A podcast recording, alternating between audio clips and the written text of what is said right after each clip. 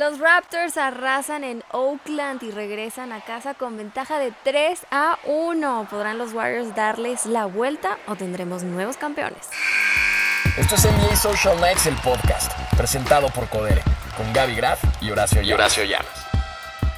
Hola, hola, bienvenidos a NBA Social Nights, el podcast presentado por Codere. Hola Horacio, ¿cómo estás? Qué honor tenerte una vez más aquí, que nos platiques de todo lo que está sucediendo en estas finales y desde tu punto de vista, desde tu experiencia.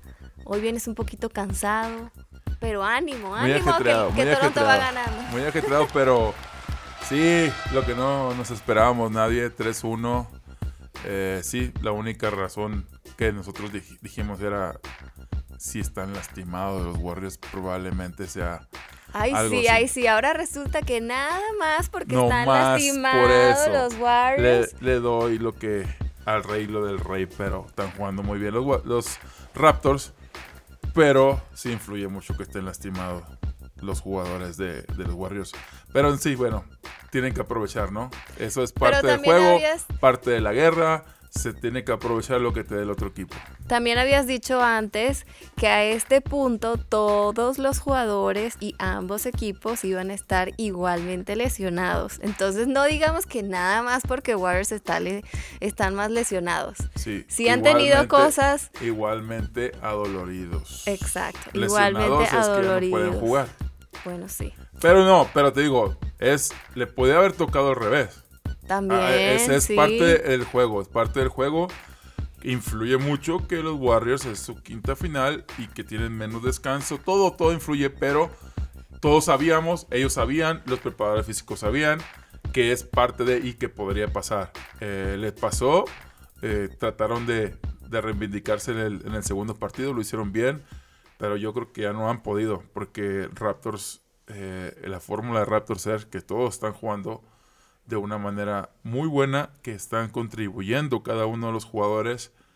Y eso es lo que le, entre comillas, la fórmula, ¿no? Y como es deporte de equipo, no dependen de un jugador. Exactamente. Pero bueno, vamos a platicar de muchas cosas hoy, entre ellas, pues que los Raptors atacan Oakland y ganan los dos partidos como visitantes. Parece que los Warriors necesitan un milagro para darle la vuelta 3 a 1. Y ese milagro creo que se llama Kevin Durant. Hablaremos también de algunos récords y datos interesantes de Kawhi y Curry en estos playoffs. Tendremos nuestra premiación a lo mejor de la semana en The Trial. En Sneakers para clavados hablaremos del pack que se hizo para conmemorar los dos MVPs de Curry. Y daremos nuestros pronósticos de quién se llevará el MVP de las finales. Empezamos. Bueno, Horacio, empecemos con el juego 3, que obviamente pues los Raptors anotaron 123 puntos. Es su máximo marcador en su historia y además esta es la máxima cifra que los Warriors han permitido en un partido de finales jugando en casa en la etapa de Steve Kerr. O sea que son como digamos dos récords uno, muy favorable para Raptors. Mataron dos pájaros de un tiro. Y uno muy malo este, para, para, Warriors. Sí, creo que lo acabamos de, lo acabamos de comentar. La fórmula, eh, la manera de hacerlo, y creo que en general en el mundo debe ser eso en el básquetbol. Tratar de que cada uno de los elementos que jueguen contribuyan al equipo. Sí tienen un líder, sí sabemos que es Kawhi, pero eh, Danny Green despertó. Danny Green anotó un montón de tres que sabíamos que podía, pero no lo había hecho como tal. Y creo, creo que es muy merecido decir que en ese juego en realidad no han tenido un solo MVP. Han sido los jugadores, los por lo menos los primeros cinco que para anotar 17 puntos o más cada, uno de ellos no es muy fácil, créeme que no es muy fácil y, si los conjuntas y todo el mundo hace eso, el equipo contrario no tiene, no puede enfocarse solo en uno o en dos jugadores. Claro, porque falla uno y luego está el siguiente. Ajá, todos, Ibaka contribuyó, Margasol contribuyó y hablamos de, de Danny Green, entonces sí, sí fue un esfuerzo de equipo que lo que ha mantenido a Raptors en estas finales. El último equipo que logró conseguir esto de anotar 17 puntos, o sea que cada jugador titular anotara 17 o más puntos, fue Houston Rockets en 1995, así que ya, ya han pasado varios años, señores, pero este equipo que está por primera vez en unas finales está, está teniendo resultados impresionantes. La verdad es que es de admirar y creo que mucho tiene que ver con esa garra y esas ganas de saber que es tu primera vez ahí y que quieres hacer historia. Es la primera oportunidad y no saben si se les va a presentar otra vez. Exactamente. También anotaron 17 triples, ¿eh? Y eso también les ayuda mucho porque abre el, abre el campo para Ibaka, para Margasón, como acabamos de decir. Si estás metiendo de afuera, no pueden defender tanto, entonces se abren la defensa y aprovechan los grandes. Y qué irónico, ¿no? Porque originalmente eh, Warriors es el equipo que más anota triples y pues han estado relativamente anulados. En este partido no tanto más en el partido número 4, pero sí anotaron 17 triples los Raptors y, y la gente pensaría que a lo mejor esto debió haber sido al revés, pero no. Estábamos acostumbrados a que fuera al revés. Sí, Warriors está mermado y tenemos que darle lo que es, al Rey lo que es en este momento. Raptors está jugando muy bien, como debe de ser, como se debe de enseñar también a los desde las este, infantiles, que todos deben de ayudar un poquito, que cada jugador es muy importante, están demostrando los Raptors de esa manera, que todos son importantes y todos están contribuyendo. Así es, de hecho Ibaka también se convierte en el suplente que consigue más tapones en toda la historia de las finales con seis tapones y creo que también es una pieza muy clave porque pues cuando te hacen un tapón te desmoralizas. Claro, y el equipo que lo hace se crece. Ibaka era muy conocido cuando estaba en Oklahoma por toda esa defensa, como ayudaba, corría y también tiene muy buen tiro de media distancia. Creo que en los playoffs no había estado tan, tan encendido como en estas finales, que es cuando lo necesitan. Sí. Lo está haciendo muy bien. Claro que la defensa del equipo contrario te va a dar una cosa, te va a tratar de quitar otra cosa. Y ellos están aprovechando muy bien. En el segundo partido, acuérdate, lo que dijo Warriors en lo que se vio era, vamos a ver si Siakam es el bueno. Y Siakam anotó un montón de puntos, aprovechó, metió 12 canastas seguidas. Y ahora están, creo que diciendo, vamos a ver si los grandes nos ganan. Y, no les ha salido a los Warriors, la verdad no les ha salido sus esquemas defensivos. Y los Raptors los han aprovechado bien. Esos hombres que ellos creen que no van a anotar o que les dejan la responsabilidad, lo están tomando. Y eh, la respuesta es esto. Todos los primeros cinco anotaron por lo menos 17 puntos. Así es. Y ahora pasamos al juego 4 eh, donde nuevamente eh, Raptors le gana, por supuesto, a los Warriors. Y Kawhi se convirtió en el séptimo jugador en los últimos 35 años en terminar con al menos 36 puntos, 12 rebotes y 4 asistencias en el juego de las finales de la NBA. Y recordemos que al principio como que se había lastimado, que estaba resentido y que dijimos, no, no, no Sí, es cierto, dijimos, todos en ese momento ya tienen dolores, lastimaduras, golpes. Y, pero cuando te decides a jugar, se tiene que olvidar. Psicológicamente tienes que pasar ese dolor para, esos, para esos minutos que te tocan jugar. Y él ha demostrado que es un líder, que es un super eh, jugador, un super estrella de la liga. Y sí, va a ser agente libre y se lo van a pelear porque esos números... ¡Qué nervios con eso! Esos números no los tiene cualquiera. Así es, esos números no los tiene cualquiera, pero creo que Kawhi todavía no está pensando en qué es lo que va a hacer en, su futuro, digamos, sino que pues en seguir manteniendo el ritmo y, al equipo donde debe estar para que pues no, no se desconcentren y sigan con, con la misma racha con la que vienen, porque de hecho estábamos hablando esto antes ¿Qué sucede si Toronto no gana este partido que se juega hoy? Hoy lunes. Hoy lunes. Eh, ¿Crees tú, Horacio, que entonces ya empiecen a perder y, pierdan la racha o, o qué? Mira, yo creo que mientras más juegos se jueguen, menos posibilidades tienen los Warriors. Ahorita tienen tres juegos para ganar uno, si lo ves de esa manera. Ujú. Tienen tres oportunidades Para ganar para uno. ganar uno El y para ser el campeones. Sí, pero si psicológicamente el cuarto partido, que es hoy lunes, lo pierden. No, hoy es el quinto. El, perdón, el quinto, sí. Vamos a ver qué sucede en el partido De hoy en la noche. De hoy en la noche, hoy lunes en la noche. Recuerden que nosotros grabamos siempre el podcast un día antes. Ustedes El nos escuchan. bien temprano, bien tempranito lo Sí, grabamos. ustedes nos escuchan todos los martes, pero nosotros grabamos los lunes en la mañana, así que hay partido hoy en la noche. Estoy segura que el partido de hoy va a ser uno de los mejores de estas finales De los porque pues mejores y mejores y vamos, ojalá y hasta el juego 7. Ay, Horacio. Vamos a ver qué pasa. Esperemos a ver qué pasa. Pero bueno, seguimos en NBA Social Nights, el podcast presentado por Codere. ¿Y qué tal con los Warriors, Gaby? No están jugando mal, solo que los Raptors están jugando de una manera Mucho mejor. Sí, sí, la estrategia de los Warriors, que digo, es la fórmula, es que todos están jugando bien, todos están contribuyendo.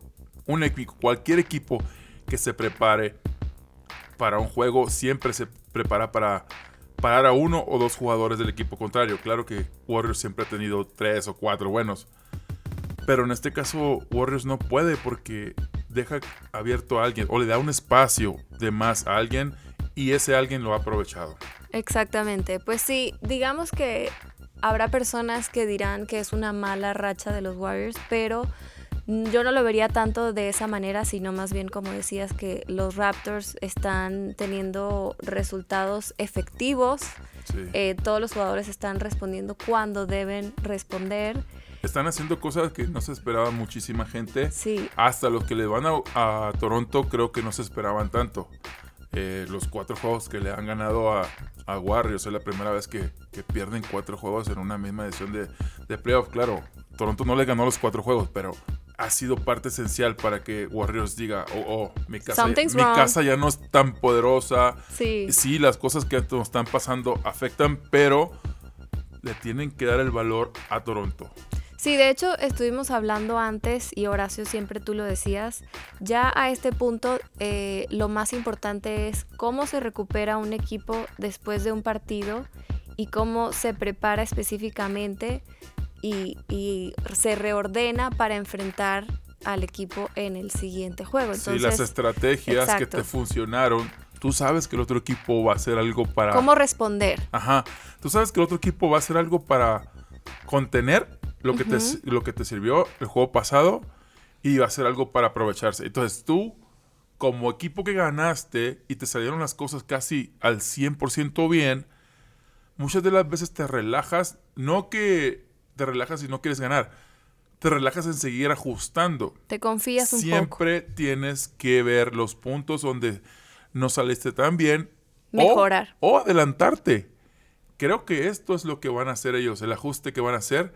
Me adelanto para que mis jugadores sepan, en caso de que te hagan esto, esto es lo que vamos a contestar. ¿Por qué? ¿Por qué? Porque no dependen de, de Kawhi. No solo dependen de Kawhi. Es el líder. Ka- Kawhi es la locomotora que él hace tiros increíbles, que ya hemos visto muchos de ellos. Sí, está en todas Pero- partes en la Pero cancha. si tratan de hacerle doble equipo, a ese jugador que dejan solo o con más tiempo, ese jugador ha aprovechado y ha contribuido para que el equipo salga adelante y Warriors diga, entonces ¿a quién dejamos un poquito solo? En 50 años los Warriors no perdían dos juegos consecutivos en casa por 10 o más puntos. No Y- sabes cómo me... final, eh, No sabes cómo, cómo decir esto, en realidad me, me alegra un poco sí, porque... tu sonrisa fue de oreja a estaba oreja. esperando de el oreja momento a de- oreja. de ver estos resultados y creo que mucha gente ya estaba buscando pues que alguien realmente este tumbara a los Warriors de, de ese Es la naturaleza del ser humano. de ese altar en el que están, porque no sabemos todavía qué va a suceder, siguen siendo los campeones y todavía no se ha definido esta serie, pero me da mucho gusto que, que esté muy competitivo. Se empareje casi casi las cosas. ¿no? Exactamente, así Sí, es. y pues los Warriors eran conocidos, son conocidos por bombarderos de larga distancia, de tiros de tres eso. Y ahora Toronto creo que ha hecho un excelente trabajo en presionarlos para que su porcentaje no sea tan alto. Y al contrario, Toronto ha tenido un porcentaje muy alto en tiros de larga distancia. Así es, de hecho los Warriors en el juego 4 solo lograron 8 tiros de 3. Esto es muy raro, muy, muy raro, pero sí, así fue. Fueron 2 de Curry y 6 de Clay Thompson y los demás jugadores anotaron 0 de 21 intentos. Y al contrario, por ejemplo, Toronto hizo creo que 17 triples 17 en este, triple. Y en fíjate este que. Clay Thompson era el que estaba más o menos tocado. Pero regresó muy bien. Ajá, sí. Y te digo, ahí es donde entra la, la psicología, ¿no? Clay Thompson llega, Clay Thompson creo que lo ponen como el tercero mejor del equipo de Warriors, pero ha sacado la casta, en momentos siempre se, se cuida o defiende al mejor jugador del equipo contrario, siempre ap- aporta, aunque esta temporada tuvo muchos altibajos, pero creo que en los playoffs ha estado a la altura del Clay Thompson que conocemos. Oye, Horacio, ¿qué me dices? Ya has platicado bastante de eso, ya has dicho varias veces que esta serie se va a ir a siete partidos y que mucho depende qué pase hoy en la noche en este juego 5. ¿Sí crees que los Warriors van a poder remontar el 3-1 o no? Y recordemos que ya lo han hecho en otras ocasiones, ya lo dijiste contra Oklahoma, con todo y Kevin Durant Ajá. hace tres años. No fue en finales, pero igual Es, algo 3-1. que ha sucedido Ajá. antes. Yo creo que si Toronto no gana hoy, lunes, cada vez va a sentir más presión Tan, tan, tan. y cada vez Warriors va a crecer más en su confianza. Warriors ya tiene, ya va a jugar, eh, es ganar o morir, es ganar o irte a tu casa. Ellos ya saben. Eh, creo que mientras más se acerquen al juego 7, la balanza se va a ir para el lado de Warriors. Creo que si Toronto quiere ganar, tendrá que terminar el día de hoy, lunes, porque si no se le va a poner más difícil. Tienen que volver a Warriors, si ya le ganaron dos partidos, pero ya sería un sexto juego, ya sería cerca del último juego y creo que psicológicamente entra mucho eh, en su primera vez en unas finales.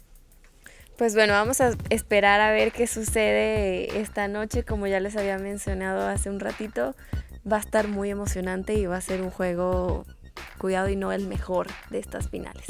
Pero bueno, vamos a platicar ahora de Kawhi y de Curry, que por supuesto en estas finales han estado muy presentes, han roto muchos récords y quizá esté entre uno de ellos el MVP, no lo sabemos. Pero bueno, Kawhi lleva 14 partidos en estos playoffs anotando 30 o más puntos. Esto es impresionante.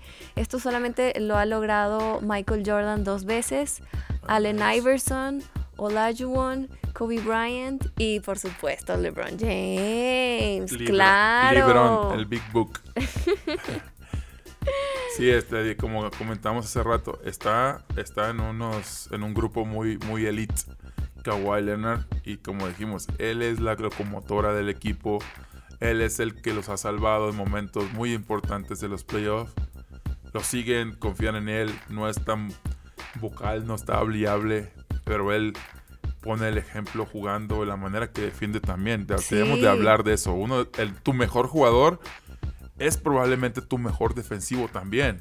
Entonces, Kawhi Leonard siempre ha sido de los mejores defensivos en los equipos que ha estado. Y ahora ha liderado este equipo para estar a un juego de ser campeones. Wow. Lo dices y no lo creo.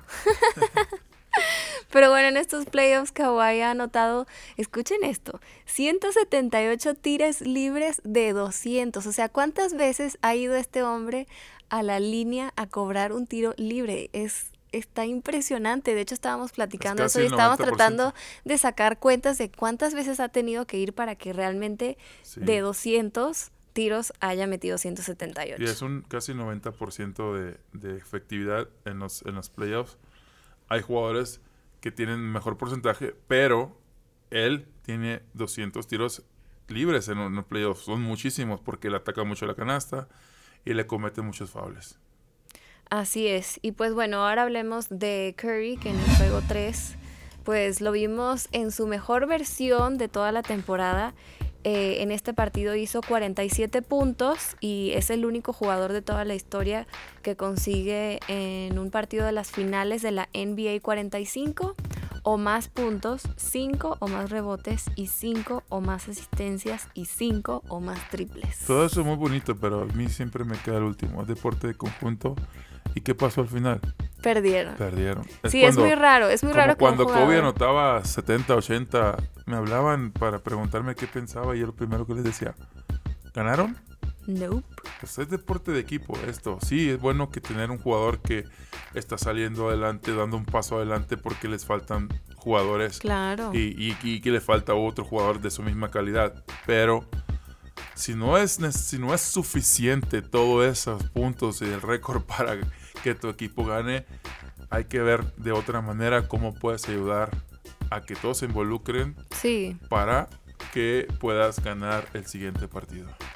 Pues sí, pero imagínate si de repente no hubiese metido esos 47 puntos que hubiese sucedido. Palizón si otros no responden. Por eso. pero sí, pero te digo, volvemos a lo mismo. Nos está dando ejemplos los Raptors de cómo se debe de jugar para que no sea tan pesado para una sola persona, un solo jugador. Sí, él tuvo que salir adelante y él tuvo que tratar de meter todos esos puntos para que su equipo estuviera en posición de ganar.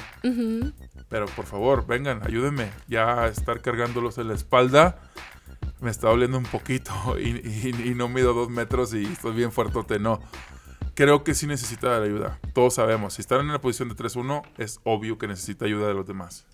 Pues sí, y otros jugadores que les ha pasado lo mismo, que de repente ah, han anotado esta cantidad de puntos o más eh, y aún así han perdido son, por ejemplo, LeBron James y Jerry West.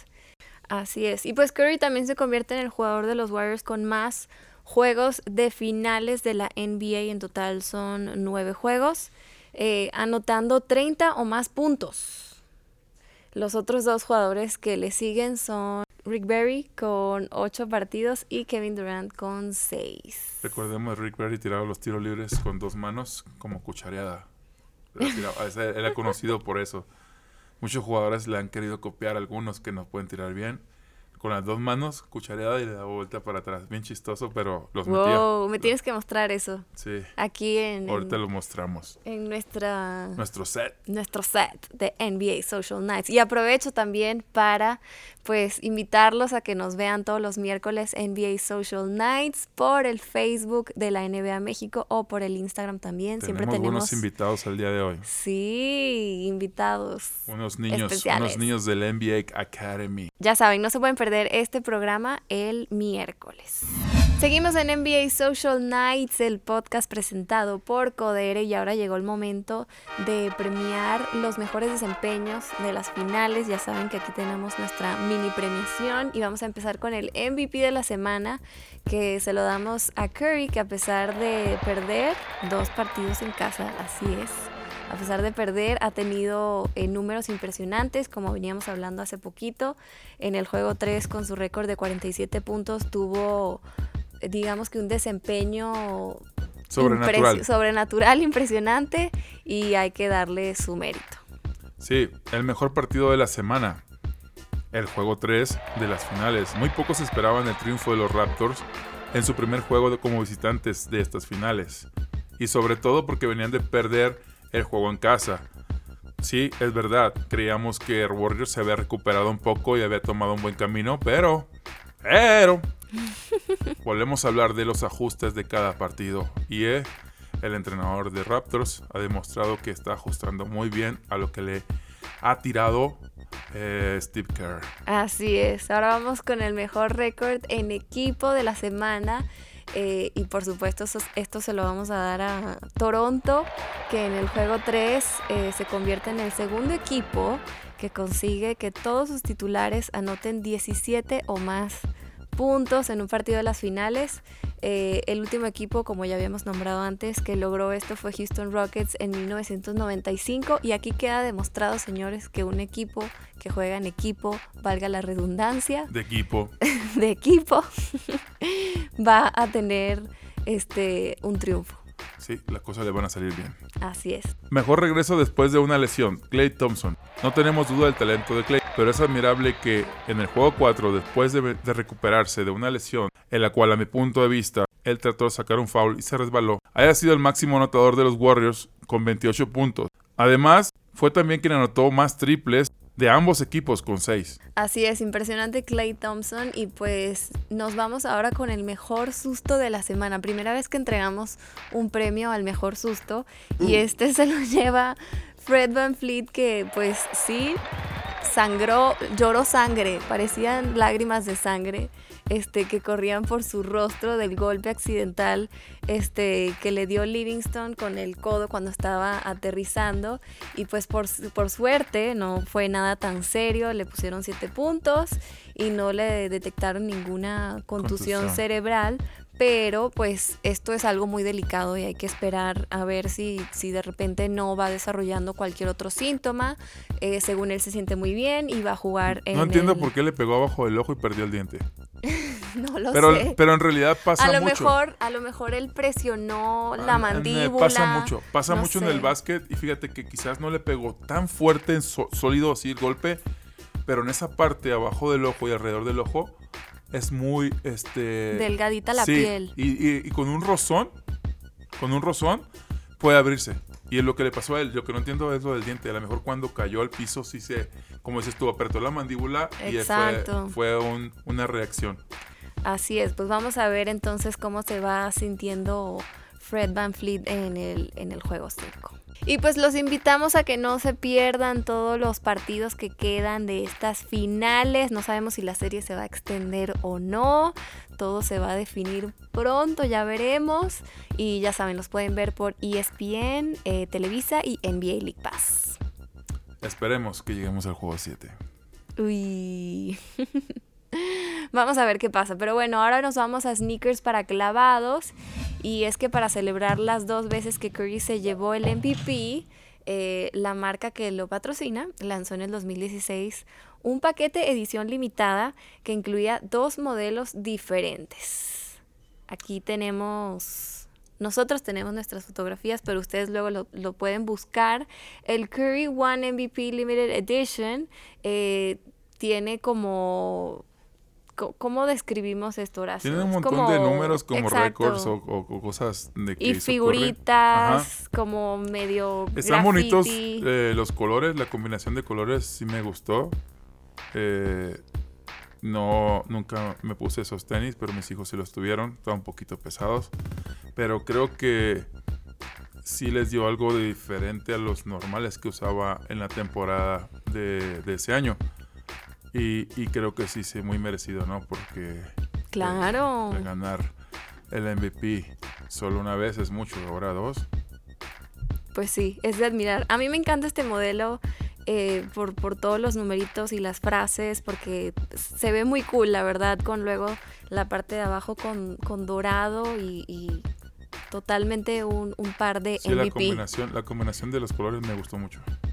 Sí, estos representan su primer MVP que ganó en la temporada 2014-2015 y luego están los Curry 2 MVP Limited Edition. Estos son un poquito como más elegantes, no son tan tan edgy. Parecen como señal de carretera, amarillos con negro. A mí me gustaron mucho, tenían amarillo y negro y blanco los otros, pero la combinación junto con todo el graffiti que tenía se me hizo mucho mejor. Me parecen mucho mejor los primeros que, que, que estos. Sí, el, el- a los otros les daba un toque como más moderno, más juvenil, más cool. Estos son mucho más elegantes. Como tú eres muy elegante, por eso. te Ay, tampoco así. Dije que me gustaron más los Tampoco primeros. Pero bueno, Este, este par eh, es por eh, su segundo MVP que fue en la temporada 2015-2016. Pues en la parte delantera de la lengüeta lleva las letras MVP en dorado y por la parte de atrás tiene la fecha en que ganó su segundo MVP. Esto fue en 2015, en la temporada 2015-2016 y también tiene las palabras competir, compasión, concentración y alegría. ¡Qué bonito! Siguen siendo como señales de tráfico. ay, Horacio. Ay, ay, ay, ay, ay. Ay, ay, ay. Pues bueno, el precio de salida de este paquete fue de 400 dólares y se agotaron casi, casi de inmediato en preorden en línea. Eh, por supuesto, me imagino que todos los chavitos querían tener un par de estos y más sabiendo que es de una edición especial de MVP tus hijos, por ejemplo. Sí, sí, en esta temporada hay muchos niños que siguen a Curry. Eh, claro. Y, está muy bien porque cambia el básquetbol en diferentes maneras. Ahora cómo se tira de lejos que para nosotros, los que nos gusta enseñar a los niños, no es tan bueno porque nosotros les enseñamos que primero comiencen más cerquitas para que se enseñen poco a poco a tirar más lejos. Pero bueno, el básquetbol ha evolucionado y se ha modernizado mucho que todos nosotros tenemos que entrar en esa evolución. Así es. Y pues bueno, es muy probable que Curry eh, pueda tener su tercer MVP.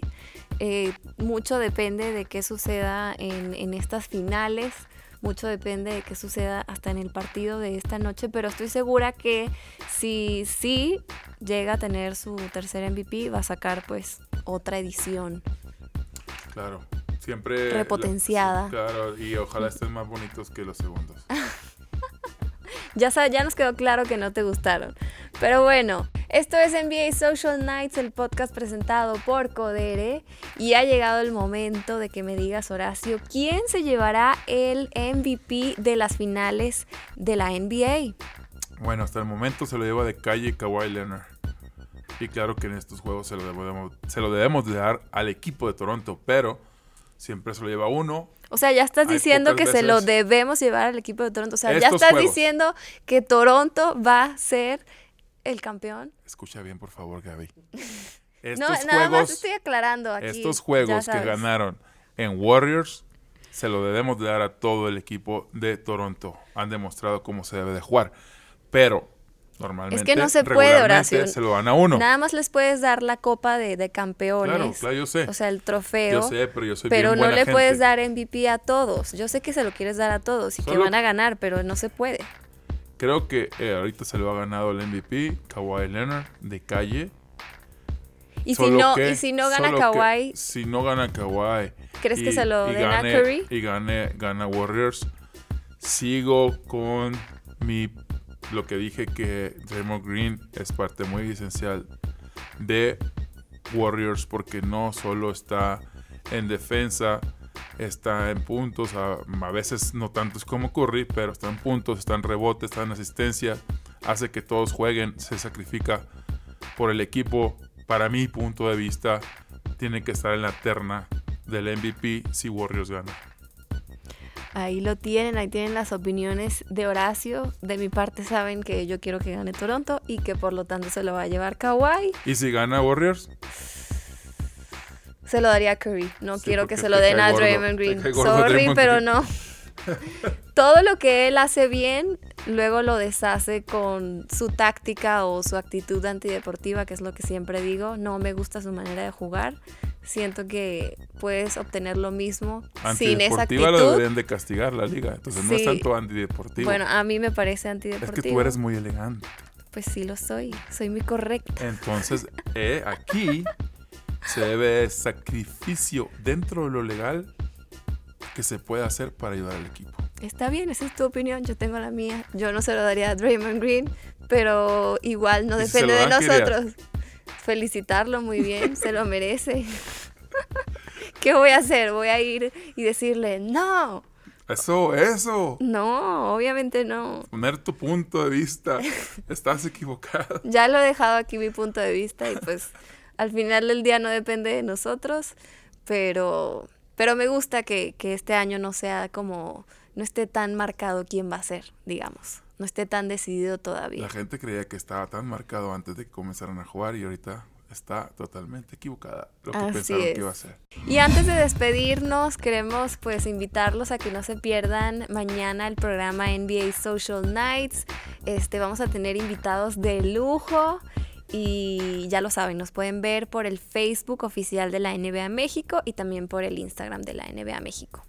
Estén listos porque vienen unos morritos que están en la NBA Academy que debemos de dar su lugar y debemos de, de dar a conocer a toda la gente de México que está esa plataforma para todos los niños que quieran eh, seguir su sueño. Antes, cuando por ejemplo yo jugaba, no teníamos nada de eso. Y ahora tienes esas metas próximas a la vista y en tu país. Creo que deben de estar conscientes bien de los pasos, de los escalones que tienen que subir cada uno. Y aquí lo tenemos en nuestro país. Lo tenemos en nuestro país, tenemos que aprovecharlo y sí sacrificarse, hay mucho sacrificio. Claro. Pero si no, yo creo Para que estar nadie a ese nivel siempre va a haber mucho sacrificio. Y pues nada, no se pierdan este programa que va a estar muy, muy bonito. Y nos escuchamos el próximo martes. Sí, nos Con escuchamos. resultados, con resultados definitivos. Sonriendo bueno. felices de lo que pase, porque si gana Toronto, felices, claro, y si no, pues nos vamos a ir hasta el juego 7, o sea, vamos a, a pujar para eso. Pero bueno, gracias Horacio por acompañarme. Siempre es un honor escuchar todas tus anécdotas y experiencias. Gracias a ti y nos escuchamos la próxima semana. Estén in tune. Bye. Esto es NBA Social Nights, el podcast, presentado por Codere, con Gaby Graf y Horacio Llamas.